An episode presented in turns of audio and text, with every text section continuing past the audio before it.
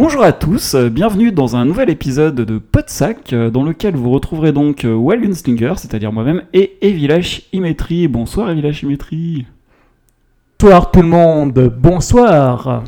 Alors, nous sommes là pour parler d'un film, mais avant tout, euh, nous avons euh, des petits coups de cœur à vous faire passer. Alors, euh, Jérôme, quel est ton coup de cœur ou tes coups de cœur? Quels sont tes coups de cœur?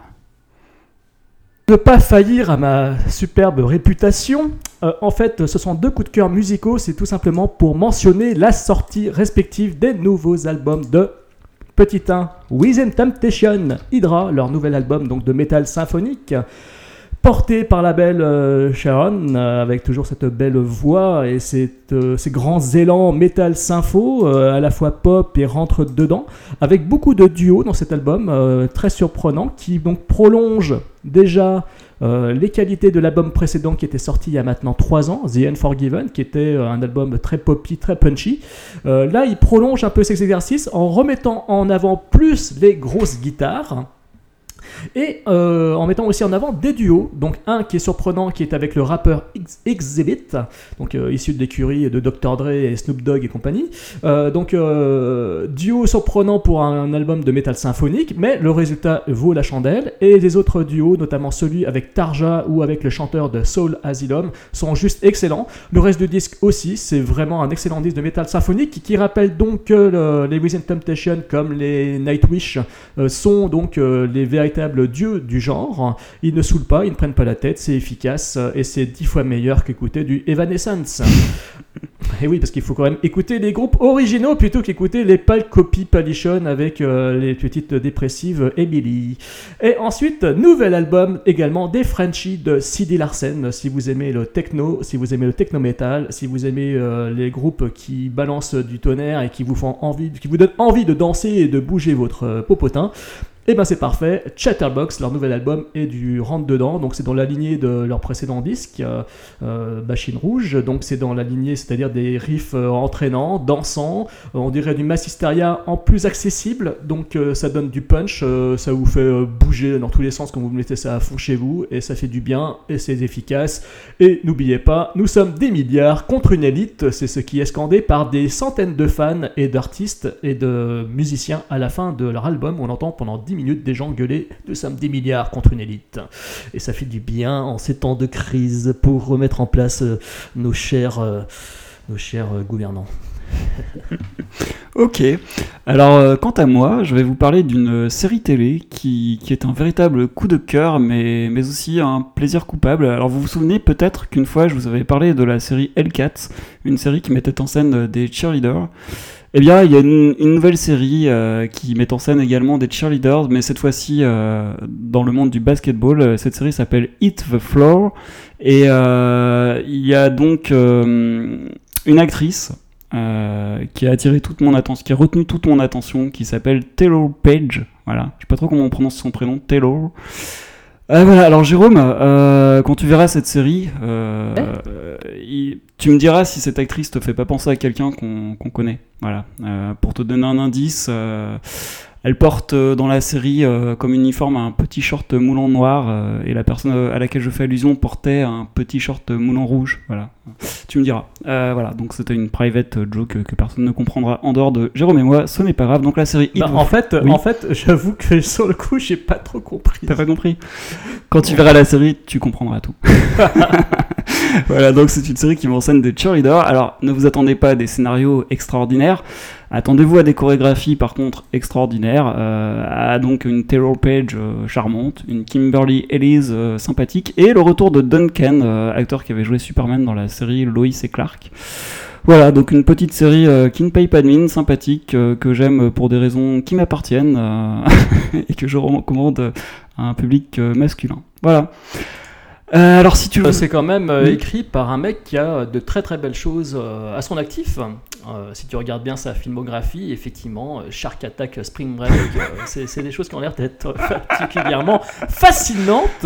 Et donc, It's the Floor, It's the Floor me semble tout à fait désigné pour être la série plaisir coupable de, l'année. Et je pense que j'y jetterai plus qu'un œil, sûrement les deux fesses également, et peut-être même, peut-être même les boules si je suis cochon. Bah, je pense. Voilà. Alors, ce que je te propose, c'est qu'on passe euh, à l'introduction euh, du film du jour.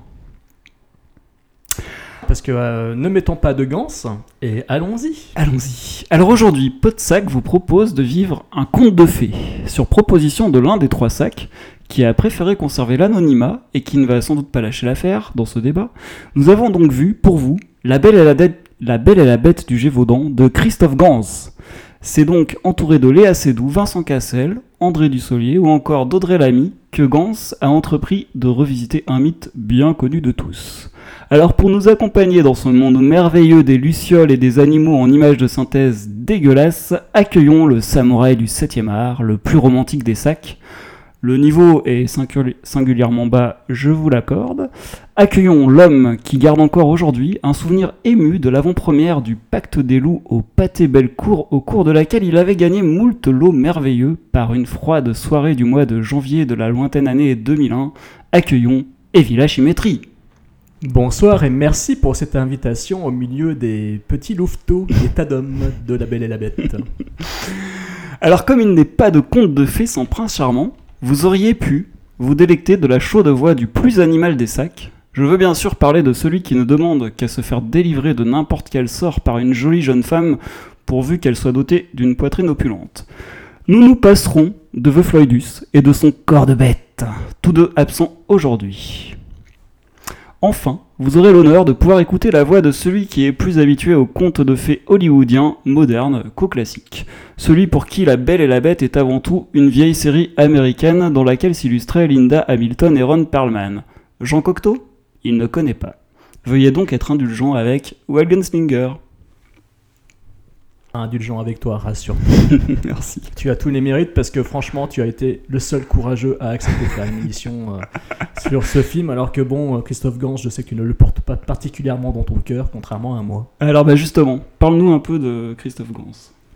Alors Christophe, ce cher Christophe, euh, a donc euh, raccroché les gants du journalisme parce que en fait, c'était vraiment facile. Non, parce qu'en fait, voilà, c'est quand même le papa de Starfix, revue mythique du cinéma, euh, de cinéma, revue française euh, euh, que j'ai pu feuilleter quand j'étais adolescent, alors vraiment euh, jeune adolescent.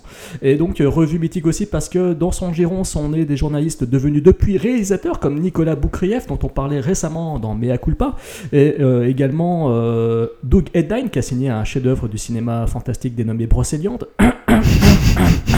Excusez-moi, j'ai un chat dans la gorge. Il est parti se cacher dans la non, forêt. je crois que de- c'était un tas d'hommes, c'était pas un chat. un tas d'hommes. Non, non, il est parti rejoindre euh, Elsa Kikoïn, la fille de- du réalisateur de porno euh, Gérard Kikoïn qui jouait dans Brocéliande justement.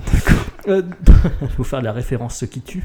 Donc euh, allons jusqu'au bout. Donc euh, Starfix, revue mythique. Ensuite Christophe Gans a lancé HK, donc HK Magazine, qui était une revue que j'achetais quand j'étais gamin parce qu'il y avait avec une VHS euh, de films hongkongais, de films made in HK. Et grâce à lui, grâce à son équipe, grâce à HK, j'ai pu découvrir John Woo, Tsuyark, euh, Ringo Lam et plein d'autres réalisateurs et plein d'acteurs, euh, bien sûr, euh, puis des films aussi mythiques comme Zoo, euh, Les Guerriers de la Montagne Magique, The Blade, Heroic Trio, et j'en passe, et j'en passe, et des meilleurs.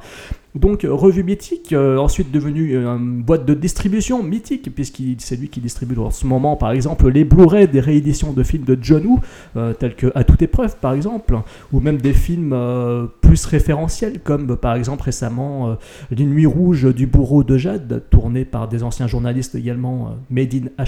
Donc voilà, donc Christophe Gans. Euh, Ensuite, il s'est lancé dans le cinéma, comme ses potes. Il s'est lancé, d'ailleurs, je pense, je crois que c'était le premier à le faire. hein. Et il a commencé par euh, le film à sketch Necronomicon, un film euh, à influence, j'ai envie de dire, euh, Lovecraftienne. Donc un film qui était euh, coproduit et co-réalisé notamment par Brian Yuzna et Chuzuki Kaneko. Ça, voilà. Tes Et donc, euh, voilà, merci. Et donc, voilà, interprété par la fine fleur euh, du genre, et notamment la fine fleur préférée de cet ami de, qui est Brian Newsna, puisqu'on retrouvait le réanimateur himself, Jeffrey Combs, on retrouvait également Belinda Bauer, ou Richard Lynch, le méchant de Invasion USA. C'est celui qui Donc, fait le dentiste, non, Yuzna, là? Comment? C'est celui qui avait fait le dentiste, non, c'est ça? Ouais, tout à fait. Dentiste 1 et 2, Réanimator 2, Réanimator 3 et plein d'autres films d'horreur. Society, surtout le film très connu, Society. Euh, bref, euh, pour ceux qui aiment euh, les fist fucking à base de, de corps retournés comme des gants, hein, je vous conseille Society, ça vaut le coup d'œil, ou les têtes dans le cul aussi, c'est pas mal. Donc euh, voilà, Brian Wozniak était connu pour être un des papes du gore ultra gore. Et donc euh, Necronomicon, ce premier film à sketch dans lequel a travaillé Christophe Gans avant de se tourner vers le célèbre Crying Freeman avec son acteur fétiche Marc Dacascos. Crying Freeman qui marquait donc euh, l'amour, qui montrait, qui prouvait l'amour de Christophe Gans pour la culture asiatique, notamment pour euh, le manga et la japanime. Et ensuite, euh, bien entendu, Le Pacte des Loups, qui est un de mes films favoris, mais dont je ne parlerai pas pour le top 5 de Cliffhanger. donc, voilà. Et donc, Le Pacte des Loups, effectivement, que j'étais allé voir en avant-première, mais j'avais pas gagné, je n'avais pas gagné ces beaux caches-poussières qu'ils ont dans le film, les tricornes. J'ai- des mecs devant moi, ils l'avaient gagné, j'étais dégoûté, ça m'a foutu, ça m'a foutu en C'est l'air. pour ça que je l'ai dit. Ah non, mais j'étais dégoûté. euh, C'est pareil, la semaine d'après, je sais plus quand, il y avait eu une avant-première pour X-Men. Des connards devant moi, pareil, ils avaient gagné plein de jouets X-Men et moi j'avais rien gagné, j'étais dégoûté aussi. Donc euh, je déteste euh, le cinéma de la Pardieu à Lyon, je le déteste. Ah, c'était pas Bellecour? Euh, non, non, c'était à la Ah, Pardieu. merde. Les avant-premières, c'était à la Ah, Pardieu. gros fel. Voilà. Euh, ouais. Et, ouais. Et donc, euh, ouais, le Pacte des loups euh, qui montrait à nouveau son amour pour le cinéma populaire et notamment aussi pour le cinéma d'art martial, puisque Marc Dacascos jouait le rôle d'un Indien euh, mythique mais doué de, de jolis sauts de jambes et de jolis entrechats. Donc voilà. Et puis ensuite, il prouvait son amour pour le cinéma horrifique en réalisant l'adaptation du célèbre jeu vidéo. Je crois, je sais pas si c'est Capcom, je sais plus, qui a fait donc euh, Silent Hill. plus. Voilà, je sais plus non plus, c'est pas grave. Je suis pas un gamer comme toi et Tony. Donc euh, Silent Hill, donc euh, adaptation du jeu vidéo qui signait, donc qui montrait donc euh, cette fois-ci l'amour de Gans pour euh, tout ce qui est sanglant, tout ce qui est violent et macabre. Et donc voilà pour situer un petit peu le parcours de ce brave monsieur avant qu'il se tourne avec euh, la scénariste Sandra Vaughan, également écrivain, euh, qui se tourne donc vers une nouvelle adaptation euh, de, de- du fameux, de la fameuse nouvelle de la Madame Le Prince de Beaumont, donc euh, l'auteur de ce fameux conte qui est La Belle et la Bête, euh, déjà adapté par Cocteau en 46 avec Jean Marais et Simone Day, c'est ça? Je sais plus comment. Josette, Josette Day, Josette Day, je crois. Je, Oh, ne peux pas- pas t'aider. Ah, c'est pas bien. On, on- on est mauvais, nous sommes mauvais, mais c'est pas grave, c'est pot de sac, comme je dis toujours, pot de sac, pot de chocolat, c'est ta pot de sac, tu pas ta pot de chocolat. Ok, donc là tu me balances la patate chaude. non, non, je, vais, je, vais, je vais donc faire le pitch. Et puis après ça, on va parler, on va s'intéresser au scénario. Et puis après, on s'intéressera euh, à la réalisation, la mise en scène de ce film et à son visuel. Et puis on terminera par s'intéresser aux acteurs, entre guillemets, aux acteurs, entre guillemets, de ce Au film. Aux acteurs, entre guillemets. Ah, mais ah, d'accord. Entre guillemets. Ah, il y a des acteurs. Ah, ok. Ouais. Je te laisse commencer. Alors, donc, une famille composée d'un marchand et de ses six enfants s'installe à la campagne, après avoir essuyé un sérieux revers financier à la ville. Le bon père de famille effectue un dangereux périple à cheval, le conduisant sur le domaine de la bête, où il commet l'ignoble crime de lui dérober une rose, dans l'espoir de la ramener à sa fille Belle, avec laquelle il entretient une tendre relation. La bête ne l'entend pas de cette oreille et condamne à mort le marchand en lui octroyant le droit de regagner les siens le temps d'une journée. Belle décide alors de se livrer à la bête à la place de son père et gagne son territoire en délivrant le fameux mot de passe magique.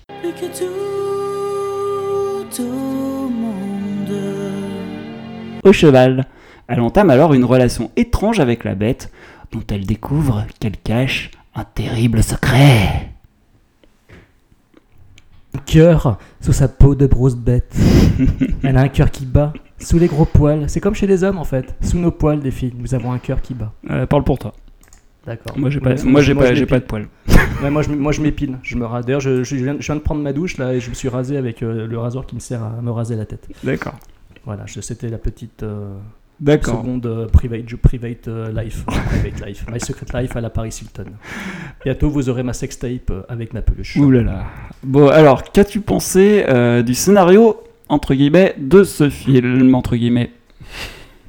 Alors, donc, La Belle et la Bête, version Christophe Gans et Sandra Vaughan, demeure à mon avis une adaptation fidèle à, à l'œuvre de Madame Le Prince de Beaumont. Donc, euh, si on connaît l'histoire, on n'a pas spécialement de surprise quand on suit le film. On voit un peu les choses se dérouler de façon linéaire, de façon plan-plan. Voilà, donc euh, sur le plan de la narration, c'est efficace si on ne connaît pas le bouquin. Donc je pense que euh, c'est vraiment là que Gans a marqué son coup, c'est-à-dire qu'il s'est vanté dès le départ d'avoir voulu faire, il faut quand même le préciser, un film pour petits et grands. Petits et grands. Et donc, c'est là que le bas blesse, c'est que pour les grands, bon ben voilà, on va regarder le film de façon assez euh, tranquillou. Pour les petits enfants, ils seront certainement émerveillés. Voilà, parce qu'il se suit, parce qu'il y a quand même de l'action, il y a de la romance, et de belles histoires, c'est de beaux ce sont de beaux sentiments. Euh, le film met le paquet, c'est du grand spectacle, donc l'histoire qui nous est contée euh, se révèle être un véritable conte de fées. Il n'y a pas à tortiller euh, des fesses. Quand les ronces s'écartent devant vous, la route est droite, et Christophe Gans le fait de façon relativement efficace. Euh, je dirais juste que voilà, euh, si je ne me suis pas spécialement ennuyé, il faut reconnaître que le film tarde beaucoup à démarrer. C'est-à-dire qu'il nous met en place des personnages, euh, on en parlera après pour les acteurs, mais qui servent pas à grand chose, qui ralentissent l'intrigue, et qui l'empêchent vraiment de démarrer et de prendre un véritable souffle épique. Quand l'histoire se met en place, c'est là que le film gagne à peu près ses meilleurs points, j'ai envie de dire, quand on est dans le, quand on est un peu dans le domaine de la bête. Et euh, sur la partie finale, eh ben, ma foi, euh, à trop vouloir courir, déjà, enfin à trop démarrer lentement, ensuite à vouloir se taper un sprint, ben, à la fin on est un petit peu essoufflé. Et là où ça aurait pu devenir vraiment épique et tomber dans du Peter Jackson bis à française, bah ça tombe pas vraiment sur du Peter Jackson bis à la française, ça fait plus penser à du Weeble, quoi. Euh, c'est dommage, c'est dommage, c'est dommage. Donc voilà ce que j'ai envie de dire sur la narration, mon cher euh, Frédéric. Ok, euh, bah moi je serais un, peu plus sévère que toi dans le sens où j'avais bien compris que c'était un spectacle grand public pour les petits et les grands, sauf que j'ai eu singulièrement l'impression que c'était plutôt uniquement exclusivement pour les petits.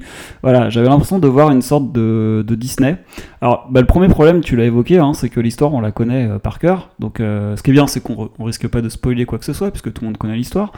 Donc, on peut y aller joyeusement. Euh, bah, le problème, c'est que déjà, j'ai trouvé ça mais beaucoup trop plan-plan, comme tu l'as dit, beaucoup trop cucu. Voilà, de beaucoup trop mièvre. Et bah, c'est trop linéaire et la progression dans l'intrigue est, à mon sens, j'ai envie de dire très mauvaise. Pourquoi? Parce que euh, on ne comprend pas pourquoi Belle euh, change d'opinion vis-à-vis de la bête. Euh, on le devine en fait. Voilà, on devine que c'est les bons sentiments, qu'il faut qu'on comprenne que derrière cette histoire, voilà, l'amour ne doit pas s'arrêter à la beauté physique, mais à la beauté de l'âme. Elle doit aller jusqu'à la beauté de l'âme, voilà, etc. Sauf que on n'arrive pas clairement à voir, enfin, on voit même pas du tout ce qu'il y a de beau chez la bête. En fait, puisque euh, voilà, c'est- mal montré à l'écran. euh, Pas du tout, Fred. euh, Ce sont ses yeux. Il a des yeux bleus.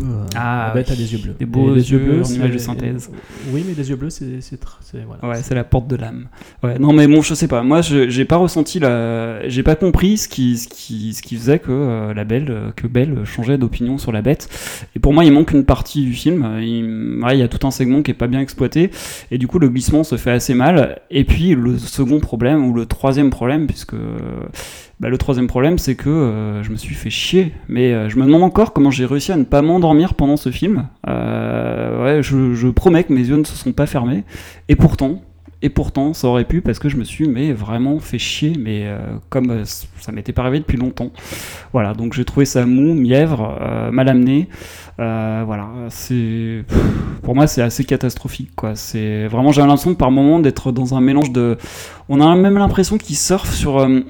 il veut essayer de faire un- une sorte de conte, de conte de fées américain à la française, et puis bah, il surfe un peu sur les succès, enfin sur les succès, sur le style de, de Oz, euh, de, euh, de Jack le chasseur de géants. J'ai eu l'impression de voir un petit peu un mélange de tous ces trucs-là, mais en, moins bon encore, quoi. Déjà que c'était pas des films forcément géniaux, mais alors euh, là, là vraiment on touche, on touche le fond, quoi. Et pour moi, c'est mauvais déjà, rien qu'à ce niveau-là, quoi.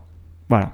Donc, euh, En fait, euh, Ouais. que tu as raison par rapport à, à Disney. En fait, c'est vrai que j'y ai pensé aussi euh, tout le long du film. Je- Bon, j'ai pas pensé au dessin animé de La Belle et la Bête euh, sorti il y a quelques années chez Disney, mais effectivement, on retrouve un peu. J'ai retrouvé en fait ce qui me déplaisait fortement chez Disney pendant une longue période, c'est-à-dire ce côté très mièvre, Mm. euh, très trop appuyé, trop naïf, trop enfantin, avec des, des petits personnages qui, s- qui, qui sont là pour cabotiner et pour apporter de l'humour, euh, des, des petits animaux mignons, et voilà. Mais tout ça est très vain parce qu'en fait, ils n'ont aucune utilité à l'intrigue. On en parlera après, Ouais. euh, que ce soit les personnages euh, secondaires dans le film, les personnages physiques, que ce soit également euh, les animaux qui sont tout mignons, mais qui ne servent strictement à rien Mm. d'autre qu'être mignons sur l'affiche du film. Mm. quoi. Ouais, ouais, c'est ça. Mais par contre, ouais, voilà, c'est quand même, ça reste quand même un film qui se veut populaire pour petits et grands, et c'est, je crois que, je crois que c'est là qu'en fait est le plus gros défaut du film. C'est là que le bas blesse. Ouais, effectivement. Mais si ce n'était que, ce que le, si ce n'était le seul défaut, euh, encore, si c'était le seul défaut, on pourrait lui pardonner peut-être. Et encore. Alors parlons maintenant de la mise en scène et du visuel du film. Qu'as-tu pensé de la réalisation de ce truc? Alors, incontestablement, je préfère largement ses précédents films. Euh, je préfère largement Crying Freeman et Le Pacte des Loups, euh, et même Silent Hill, euh, dans une moindre mesure, à ce film-là. Euh, on retrouve ces tics de langage visuel, ces effets de ralenti soudain, euh, de, de- de petits coups de ralenti. Mon Dieu. Sauf que si dans Le Pacte des Loups, c'était utilisé pour donner de l'impact à des scènes d'action, ici, c'est pour donner de l'impact à un cheval qui galope, à une fille qui va tomber dans l'eau, même si l'image est belle, mais il y a des moments où en fait j'étais là, je me disais mais pourquoi il nous faut un putain de ralenti Mm. Euh, Bon, il y a cet effet de tic de langage, c'est du Christophe Gans, il a vu ça plein de fois dans beaucoup de films Made in HK, il l'utilise ici de façon outrancière, alors que le- avant, par le passé, il le faisait de façon intelligence, intelligente, pardon, avec beaucoup de malice. Là, c'est l'inverse, c'est très lourd et c'est très appuyé. On dirait vraiment un film Disney avec des images d'épinal. C'est un comble. Donc, euh, c'est-à-dire que la mise en scène a ce type de langage, des fois, est plein aussi de boursouflure. Des fois, elle est pleine de boursouflure, pardon, j'arrive même plus à parler correctement. Donc, c'est-à-dire que le spectacle, bon, déjà, faut le dire, c'est un grand spectacle. Voilà, Euh, c'est une expérience, si vous vraiment voulez le voir, il faut le voir en salle, c'est du grand spectacle. Il met le paquet, le visuel, et effectivement, là-dessus, est grandiose. Euh, les décors, les costumes, ça chatoie, c'est beau pour les yeux, euh, il en met plein la vue, plein la gueule, Euh, des fois jusqu'à la nausée, il y a des moments où c'est limite trop boursouflé, à trop vouloir en faire, ça devient de la guimauve et c'est écœurant, comme un vieux Disney pourri, et des fois c'est fait avec un petit peu de, de subtilité, hein, la scène où elle tombe dans l'eau par exemple, le plan est juste je trouve vraiment le plan très très beau, donc des fois il y a de la subtilité, des fois il retrouve un petit peu de petits, des petits éclairs comme ça de génie, donc ce qui permet quand même de maintenir la- l'attention du spectateur. Moi en tout cas j'étais quand même dedans à cause de ça parce que je trouvais que le, travail visuel était quand même réussi. On sait qu'il a travaillé sur fond vert donc euh, bon c'est quand même du sacré boulot. Euh, mais en l'état, euh, sa mise en scène, ces tics qu'il avait jusqu'à présent plombent en fait, plombent le tout. Ça, tire un peu le film vers le bas. Euh, je dirais pas que c'est une catastrophe à 100%, je dirais à la fin en conclusion, mais, mais ça tire quand même pas mal le film vers le bas. Donc euh, c'est dommage, c'est-à-dire qu'il sait euh, tourner des choses de façon ample et épique quand il le faut. Euh, la dernière partie aurait pu être vraiment réussie, mais elle est écourtée d'une façon, mais tellement, mais c'est tellement honteux d'écourter ce final si vite, alors qu'il y avait une idée d'un coup de génie. En plus, on le sentait venir, certes, mais c'est dommage d'écourter ça alors qu'il y avait un tel potentiel.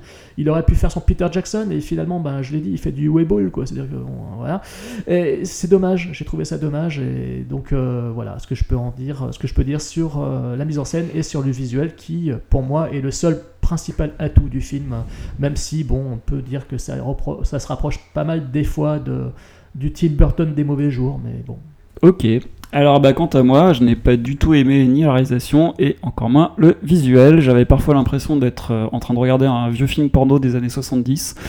Euh, non, j'ai trouvé ça, mais alors, euh, bah, au niveau de la réalisation, tu l'as dit, hein, je suis d'accord avec toi, il reprend des tics de langage, alors c'est ralenti à n'en plus finir, totalement inutile sur les sabots du cheval qui, qui, prend son galop, mais qui- n'importe quoi, enfin aucun intérêt, il y a deux trois ralentis comme ça qui n'ont strictement aucun intérêt. Euh, ça se veut euh, ample, ça se veut euh, voilà grandiose, sauf que le spectacle qu'on a sous les yeux est juste horrible quoi. Je suis désolé moi les fonds verts, mais vraiment, mais j'ai trouvé ça mais d'un artificiel au possible. J'ai trouvé ça par moments même hideux. Euh, alors le pire, je crois que c'est la palme du, du plus mauvais goût revient à la mise en, à- aux images de synthèse euh, sur les euh, sur les, les petits animaux là, les, les tas d'hommes là. Mais alors, mais, mais c'est juste ignoble quoi. Ça, ça franchement, j'avais j'ai eu envie de me lever de partir quand j'ai vu ça quoi. Vraiment, j'avais l'impression de me retrouver dans un Toy Story avec des, je sais pas, n'importe quoi. Mais vraiment n'importe quoi. Je comprends pas qu'ils puissent laisser passer ça quoi. Je pense que là, c'est la mauvaise utilisation de ces personnages aussi qui fait que qui fait qu'on n'arrive pas à les apprécier vraiment pleinement. Parce que je ne trouve pas si raté que ça. hein. Ouais. Moi, je pense vraiment que ça ça vient de leur utilisation qui sert complètement à rien. Bah, il y a les deux en fait. Je suis d'accord sur l'utilisation que ça sert à rien. Surtout que quand on les introduit, euh, la bête dit à Belle, euh, non, c'est c'est Belle qui dit euh, en voix off, ah j'allais rencontrer les tas d'hommes qui sont devenus mes meilleurs amis. Sauf qu'il y a aucune scène après où elle parle avec eux, où elle joue avec eux. Il y a que dalle, que dalle. Donc euh, Et- c'est- complètement exactement. débile quoi. Enfin à moins qu'ils aient supprimé des scènes, mais alors dans ce cas-là, il fallait supprimer ce dialogue. Enfin bon, voilà, non, puis non, je sais pas, moi je les ai trouvés vraiment horribles visuellement, et, euh, et comme les fonds verts, quoi, il y a des décors vraiment, c'est insupportable, ça m'a agressé la rétine, quoi, j'ai trouvé ça, mais, mais moche, quoi, vraiment, c'est totalement artificiel. Alors autant euh, Oz avait un, de, de Sam Raimi avait un visuel particulier, mais je trouvais que ça collait bien à, à l'univers, c'était un univers euh, particulier, voilà, un monde un peu rêvé. Donc je trouvais que ça collait bien, je, suis rentré dans le film. Là, ça m'a complètement bloqué aux portes du film, j'ai vraiment pas pu quoi. Et euh, voilà, et puis la réalisation, bah non, je trouve que autant. euh, alors, Christophe Gans, quand tu comme tu l'as dit tout à l'heure, c'est un réalisateur que je trouve pas si génial que ça, dans le sens où j'avais beaucoup aimé Crying Freeman, mais je l'ai vu en étant euh, quand même relativement jeune, donc j'en ai pas de souvenir précis. Et après, moi, le Pacte des loups, déjà, je m'étais bien fait chier. Et j'avais trouvé que déjà, ouais, il y avait des effets de ralenti, des utilisations bizarres des arts martiaux au Moyen-Âge, il y avait des, des trucs déjà bien bizarres. Et euh, Silent Hill, euh, ouais, j'avais trouvé que c'était beau là pour le coup visuellement, mais à part la forme, j'avais pas trouvé grand chose d'intéressant ce film, j'avais trouvé un peu creux. Et là, bah non, c'est boursouflé comme tu l'as dit, c'est. Je sais pas, c'est maladroit, j'ai l'impression de voir un espèce de. Je sais pas, un- une guimauve, euh, une guimauve moisie quoi, pour les enfants, quoi, je sais pas. C'est un truc, non, c'est pas beau quoi. Et, et alors je me dis, un film familial, mais euh, les parents quand même leurs enfants voir ça, mais ils vont se faire chier quoi, c'est pas possible, ils vont pas y trouver leur compte quoi. Donc qui va pouvoir aimer ce film? En fait J'arrive pas à comprendre. Alors en plus ça sort à deux jours de la Saint-Valentin. Euh, pff, ouais, non, je sais pas. Pour moi, il y a rien. Pas d'amour, donc euh, Bah oui, là, voilà, pour le coup, c'est ça, euh, mais- c'est justifié. Bah oui, non, mais c'est ça. Mais le problème, c'est que c'est tellement mièvre que, enfin, je sais pas. Non, pour Et par contre, je te rejoins. Enfin, je te trouve très sévère en fait euh, au niveau du visuel parce que je vois pas du tout. Enfin, il y a deux choses. En fait, d'une part, je vois pas du tout ce qu'il a envié finalement au film de Sam Raimi euh, euh, au niveau du visuel parce que je le trouve. Par... Si on compare avec Oz, hein, le, le monde, Ah ouais. le- voilà, la réinterprétation du fameux magicien d'Oz par Sam Raimi avec James Franco. moi, je trouve pas qu'il ait de grand chose à lui envier parce que je trouve que le visuel est kiff kiff. C'est-à-dire que c'est très très chargé et euh, je vois les mêmes défauts comme les mêmes qualités. Donc moi, ça m'a pas dérangé. La seule chose. Ouais, mais sauf regarde par exemple la, la poupée, le personnage de la poupée qui est tout mignon. Là, là, franchement, c'est un personnage qui est vraiment tout mignon. On y croit, ça passe. Alors que là, le personnage, les personnages des tas d'hommes, euh, euh, non, bah, j'y crois pas, Oui, ça passe oui, pas. alors justement, voilà. Mais il n'y a pas Enfin, seulement un ça exemple, aussi hein. qui pose problème. Mm. Ouais, mais justement, tu as bien raison de le souligner, on en parlera justement pour l'utilisation des personnages. Euh, Il y a une autre chose aussi qui fait que, à la rigueur, je peux te rejoindre, c'est que dans le monde de Oz, on est vraiment dans un monde entier. Voilà. Qu'on est vraiment, un- on se déplace. Mm. Alors que ici, on est dans un, elle, est- elle est coincée, parce qu'en fait, c'est un monde domaine, en en clos. Mm. C'est un domaine clos. Donc en fait, on en aborde vite les limites, quoi. Mm. Par la fontaine, euh, le pont, le, le- le parc, le jardin et l'arbre milieu, etc. Mm. On voit vite que derrière, il y a des grandes barrières de glace. C'est un peu le, le- le grand mur dans le nord, dans le Game of Thrones, quoi. Mm. On est un peu dans le même délire. Donc euh, le monde est très limité. Après, au niveau visuel, je trouve que le château en lui-même est quand même réussi. Après les, les- les- Ah, mais il est euh, trop chargé à l'intérieur, c'est trop chargé. C'est, bah, en fait, euh, ouais, c'est à la fois chargé et en même temps, on n'a pas le sentiment d'avoir vraiment exploré le château. C'est-à-dire Mm. qu'on a exploré quoi? On explore la salle de Weldor, la chambre. On explore la salle où il mange. euh, Vite fait, la salle de bal là, quand il danse. Voilà, voilà, Ah, peut-être d'ailleurs la seule belle scène du film, quand il danse. Oui, oui, Ouais. oui, qui rappelle effectivement le Disney de, de La Mm. Belle et la Bête d'ailleurs. Et puis euh, le donjon où il va bouffer, euh, où Ouais. il mange. Quoi, en fait. Et encore ça, on l'entreaperçoit quoi. Oui, oui, tout à fait. Mm. Ouais, ouais, non, c'est vrai que je suis un peu sévère, mais parce que franchement, j'ai trouvé ça vraiment euh, pas beau, quoi. Donc euh, voilà.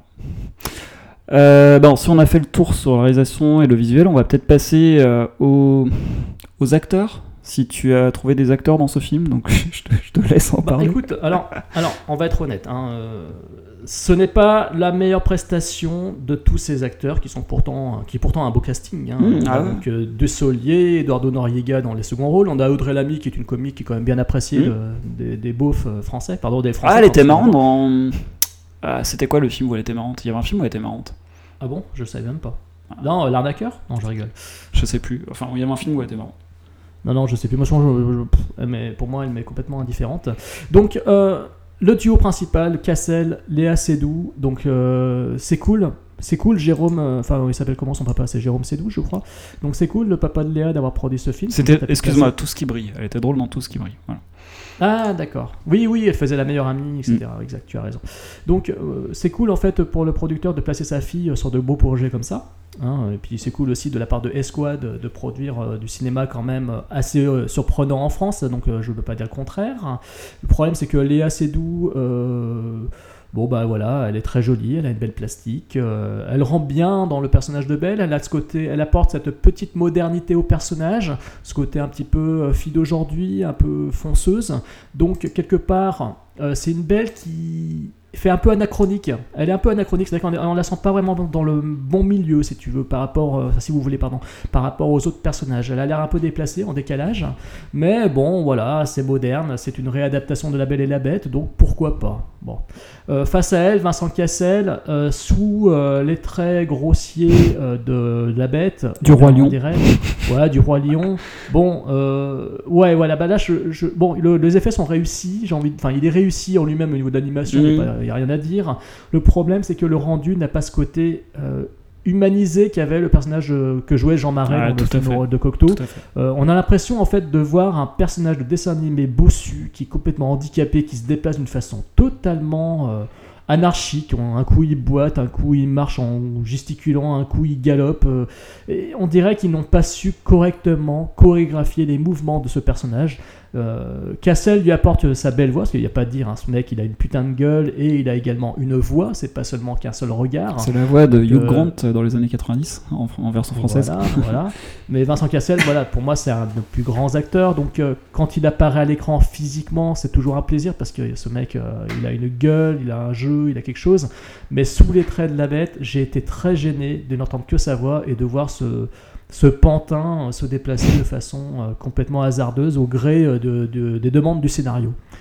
Tous les autres personnages, pour moi, sont complètement. Alors, bon, à côté de la plaque, voilà, ils sont complètement à côté de la plaque. Du Solier, il fait le job avec un- une pointe de malice, mais on a l'impression qu'il passe le film à dormir, donc ça m'a un peu ennuyé.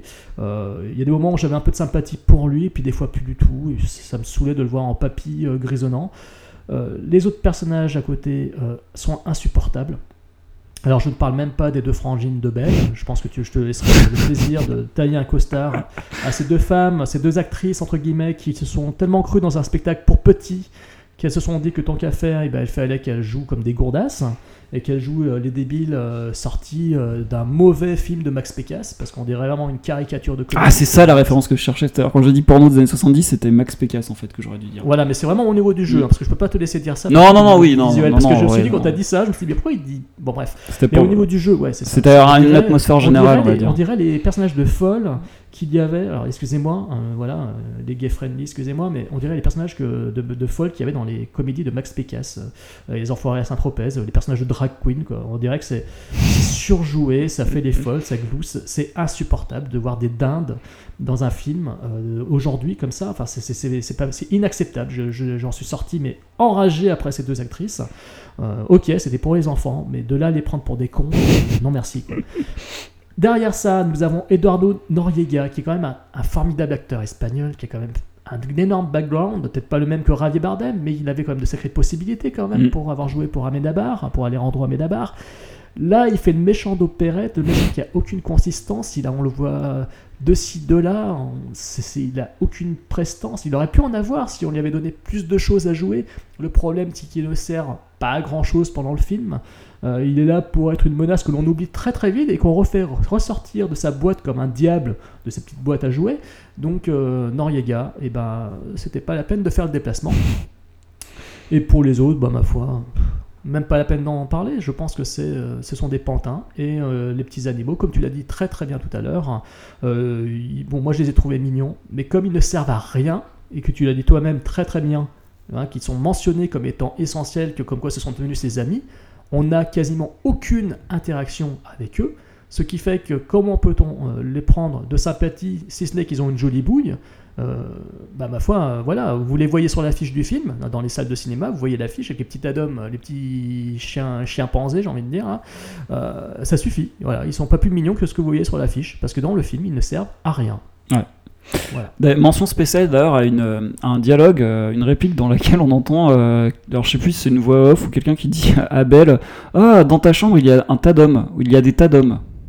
Et alors moi je me dis, mais qu'est- qu'est-ce qu'ils disent Des tas d'hommes? Pourquoi il y a des tas d'hommes dans sa chambre? C'est quoi ce délire? Non, non, mais, non, mais, euh, figure-toi que j'étais, euh, je suis allé voir avec deux amis et on s'est posé la Ah putain. On a éclaté de rire. J'ai oublié ce dialogue, mais on a éclaté de rire à ce moment-là. Enfin bon, voilà. Bon, sinon, euh, pour moi, dans ce film, il y a deux catégories d'acteurs. Il y a le duo principal constitué de Vincent Cassel et de Léa Seydoux. Pour Vincent Cassel, je te rejoins totalement, donc rien à rajouter. Même chose sur la voix, la prestance, le charisme, etc. J'ai exactement le même avis que toi. Sur Léa Seydoux, je suis un peu... euh, euh, Enfin, j'ai pas le même avis que toi parce que moi, c'est une actrice que je trouve très bien. Euh, bon, elle m'avait vraiment enthousiasmé dans La vie d'Adèle, j'avais vraiment trouvé très bien. Euh, également dans le film qui est lui complètement nul, euh, Grand Central, et ben là elle arrive à jouer un personnage qui est euh, assez assez original. Enfin, elle rend son personnage un peu intéressant et puis ben, elle fait une belle performance d'actrice à l'intérieur d'un film complètement nul et d'un personnage complètement fade. Donc c'était et complètement improbable. Donc c'est dire que cette actrice a un potentiel dans Mission Impossible 4 aussi. Elle faisait bon une petite apparition.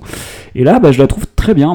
Je trouve, je trouve que c'est le, vraiment le point fort du film en fait. Je trouve que elle tient bien le personnage. Elle campe une belle, euh, voilà, à laquelle on, s'attache un peu, même si on ne la comprend pas. On comprend pas l'évolution, euh, son évolution et ses choix.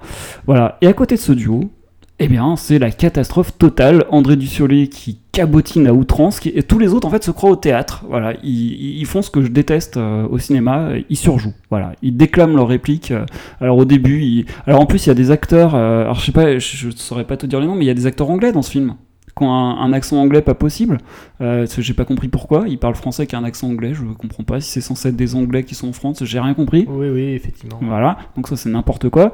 Euh, D'ailleurs, la, la nymphe des bois, là, c'est une anglaise, on sait pas pourquoi. Euh, voilà, alors, mention spéciale à Audrey Lamy et Sarah Giraudot, qui jouent les deux sœurs gourdasses, comme tu l'as dit. Mais alors, mais alors, mais vraiment, moi j'ai envie de leur foutre des claques tout le long, quoi. J'en pouvais plus, quoi. C'est. Vraiment, c'est là en fait que Max Pécasse pour moi euh, c'était là l'atmosphère. En fait, quand j'ai parlé de- du porno Le- des années la- 70, en fait c'est l'ambiance générale en fait que à cause de, de personnages comme Audrey, comme celui d'Audrey Lamy et de Sarah Giraudot, elles ont une telle façon de jouer ça bêtement et puis en déclamant leurs répliques que ça m'a fait penser à un, ouais, à un porno des années 70 euh, où ils déclament leurs répliques. C'était ça en fait que je voulais dire. J'avais compris, mais juste pour t'interrompre, Ouais. Yvonne Katterfeld qui jouait la nymphe est d'origine allemande. Allemande, d'accord. Bah, J'avais l'impression qu'elle avait un accent anglais. Non, non, non, non, non, elle, elle- elle- elle est allemande. ok. Bah, pourquoi une allemande, euh, nymphe des bois Enfin bon, bref. C'est un peu n'importe quoi. Euh, voilà, donc. Pourquoi pas? Non, ça, ça pourquoi pas? Non, mais ça fait bizarre. Casting, était- casting international était Oui, d'accord, mais- Je suis pas du tout contre. Non, moi non plus, euh, sur le principe. Sauf qu'après, ça fait bizarre quand elle parle français avec un accent et qu'on comprend, comprend pas pourquoi. Si le personnage avait une origine, on pourrait comprendre, mais là. bah, Et pourquoi les nymphes des bois ne seraient-elles pas Bah ouais, bah, je me demande bien, oui. Je veux dire, les contes de Grimm, euh, les frères Grimm, ils étaient pas allemands. Enfin Le bon. conte de Perrault, il était pas. Oui, mais son père, c'est un, la son père, c'est un dieu norvégien, alors euh, quel est le rapport? Bah, et puis, euh, et puis euh, peut-être même pas, peut-être qu'il est Asgardien pour ça. Ah, c'est peut-être la petite sœur de Thor ou de Loki, Ah, peut-être, ouais. enfin voilà, donc non, le casting, ouais, Eduardo Noriega, ridicule, alors que c'est un acteur qui, comme toi, je trouve qu'il a, a des, un gros potentiel. Donc non, casting coupé en deux. heureusement qu'il y avait Léa Seydoux et Vincent Cassel pour sauver un peu le truc. D'ailleurs, sans Léa Seydoux, je pense que le film aurait été mais, euh, une totale catastrophe de A à Z, quoi. Voilà, alors euh, qu'est-ce que tu as envie de dire euh, pour conclure sur, ce, sur cette merveille? Bah écoutez, ceux qui sont très courageux, euh, qui... non, mais enfin voilà, en fait c'était juste pour balancer une petite news. C'est-à-dire qu'en fait le film sera projeté de façon gratuite au festival Effet Star à Aigues-Mortes le 22 février prochain. Donc euh, il est encore tôt pour aller à Aigues-Mortes dans le sud de la France, pas très loin de Montpellier ou de la Grande Motte, hein, si vous êtes courageux. Donc il y a le festival Effet Star. Le film sera projeté avec une après avec suivi d'une conférence avec le compositeur de la musique, parce qu'on n'a pas parlé de la musique, qui est pour Oh là là. je trouve très réussi. Bah moi j'ai beaucoup Oh aimé. là. Donc, euh, donc voilà, donc, euh, attends, je juste la news. Donc il sera projeté euh, sur ce festival, c'est gratuit a priori, donc euh, n'hésitez pas à vous y rendre parce qu'il y a plein de projections et conférences avec notamment les projections de Mea Culpa dont on a parlé récemment dans Podsac, de, des, des trois frères Le Retour, de Thor 2, de Minuscule, de Pompéi notamment d'ailleurs aussi, il y a Pompéi qui sera Mhm. projeté. Donc voilà, ça vaut le coup, c'est le festival Effestar euh, et n'hésitez pas à y aller, c'est à Aigues-Mortes le 22 février prochain si vous voulez voir La Belle et la Bête euh, sur ce festival. Ok. Et la musique, alors la musique, oui. Ouais, bah, je veux, je- bah vas-y, dis ce que t'as pensé de la musique, puis je le dirai en conclusion. Ah d'accord, bah écoute, moi j'ai trouvé, alors déjà attends, faut, faut, faut que je retrouve la musique, donc c'est monsieur Pierre Adenau, donc Pierre Adenau qui est donc un compositeur de musique de film qui, bah, qui jusqu'à présent n'était pas des films, euh, c'est genre euh, compositeur de la musique de Kennedy et moi, de À la petite semaine, euh, de l'Instit, la série L'Instit pour un je suis sur, je suis sur sa fiche à IMDB, bah écoute, écoute, euh, même les émotifs anonymes et, euh, et aussi notamment Paris je t'aime, le film Paris je t'aime de Clapiche. Euh, non, c'est pas Clapiche, il avait fait Paris je t'aime, je suis bête, c'est le film à sketch. C'est le film à sketch, ouais. Mais il Ouais, a je- réalisé un, un sketch, je crois, enfin un segment. Clapiche. Ah, ça je sais, peut-être, je sais pas. Euh, non, apparemment il est que compositeur ce brave monsieur. non, non, mais Donc- Clapiche. Ah oui, oui, oui, oui, bien sûr, oui, autant pour moi. Oui, oui, je- euh, non, il avait fait un film qui s'appelle Paris. Alors, est-ce qu'il a fait ensuite euh, un des épisodes de, de ce film à sketch? Euh, j'ai pas l'impression, je n'ai pas l'impression, je vois pas son nom. Donc, euh, non, non, il avait fait le film Paris avec euh, Mélanie alors, Laurent. Je, je confonds avec Paris, pardon. Voilà. Donc, alors, il a fait, donc, c'est un, compositeur donc une carrière assez surprenante et le voir sur une telle production, bah, il y a de quoi être étonné en fait, parce qu'il vient du cinéma d'auteur franchouillard, euh, même de la télé, et on le voit porter sur un film de cette ampleur. Et curieusement, et eh ben écoute, quand j'ai écouté la musique, je me suis dit waouh, le compositeur quand même il s'est lâché quoi, parce que moi j'ai trouvé que c'était très très beau. Ça faisait, il y avait une très belle ampleur en fait que, le film finalement n'avait que très peu. Et j'ai trouvé que la musique au contraire euh, avait une certaine ampleur. Donc personnellement je trouve que le travail de Pierre Adenau sur ce film euh, n'est pas du tout raté c'est un, c'est une très belle composition de musique Bon, bah moi, euh, je, vous, je ne vous conseillerais pas d'aller à Aigues-Mortes pour voir, euh, pour voir La Belle et la Bête, même gratuitement, c'est dire. Donc si, allez à Aigues-Mortes pour voir Mea Culpa et Pompéi, par exemple, je sais pas. J'ai pas vu Pompéi, hein, mais ce sera toujours mieux que La Belle et la Bête. Donc moi, je... c'est le nouveau film de Paul Ouais, ouais, je sais. W.S. Anderson quoi. t'es en train de dire aux gens je- allez voir le film de Paul W.S. plutôt Anderson que La Belle et la Bête. non, alors moi je le déconseille totalement. C'est un, film que j'ai trouvé euh, mauvais, chiant, euh, pas beau, euh, cucu, mièvre, enfin tout ce qu'il faut pas. Voilà, avec des acteurs qui jouent comme je n'aime pas pour les trois quarts du casting. Donc je déconseille ce film. Et la musique, en fait, bah toute la première partie où Belle se balade dans le château, j'ai trouvé ça ignoble. Quand elle court après les Tadom ou que les Tadom lui courent après, je ne sais plus. J'ai trouvé ça ignoble. C'est une musique enfin voilà ridicule quoi. Et après à la fin, oui, il y a deux trois thèmes sympathiques, mais trop ample, je sais pas, bizarre. Tout le, le rendu général de ce film est bizarre et ne m'a pas plu. Donc moi, c'est un film que je vous déconseille fortement. Voilà, et bien. Bah, je, oui, attends, je déconseillerais pas. Je le déconseille, voilà, je déconseillerais quand même pas ce film si vous avez des enfants et que euh, voilà, ils n'ont jamais vu La Belle et la Bête et qu'ils euh, sont curieux et qu'ils veulent voir un film moderne avec des effets modernes, avec des acteurs d'aujourd'hui. Pourquoi pas? C'est-à-dire que pour, bon, pour le coup, c'est un grand spectacle. Euh, il mérite d'être vu en salle parce que, à mon avis, la télé, ça a amoindri euh, euh, sa beauté comme sa laideur. donc, donc voilà, non, non, mais il faut le voir en salle. C'est quand même un film à voir en salle. Ne serait-ce que pour souligner le travail de tous ces artisans de cinéma populaire que- qui manquent finalement à notre cinéma d'aujourd'hui. Donc moi, Christophe Gans, voilà, j'irai quand même voir ses films parce que c'est un de nos rares représentants de ce cinéma-là. Donc euh, voilà, il faut le voir en salle quand même, euh, mais allez-y en sachant pertinemment que ça reste un spectacle pour enfants. Voilà, donc ça prend donc tout son sens euh, et ses défauts quand vous verrez le film. Voilà, donc euh, tout ce que je peux dire en conclusion. Ok, et bien sur ces bonnes paroles, nous vous souhaitons une bonne fin de semaine et, nous vous donnons rendez-vous très bientôt dans Podsac, le Podsac sérieusement accro. À Dean Koontz, parce qu'il y a aussi Hot Thomas qu'il faut absolument voir, et je vous conseille euh, l'étrange Hot Thomas, le dernier film de Stephen Sommers. et j'espère bientôt qu'on fera. Et je prends, je prends les rênes du podcast pour euh, placer un mot sur ce film. Non, non, sérieusement, Hot Thomas, euh, qui sort euh, en, en VOD aux États-Unis en ce moment, euh, est, à, est à voir. C'est une très bonne adaptation de Dean Koontz par Stephen Sommers, et c'est peut-être même le meilleur film de Stephen Sommers. J'en suis sorti en larmes. Ok, Donc, cette partie sera coupée au montage. À bientôt.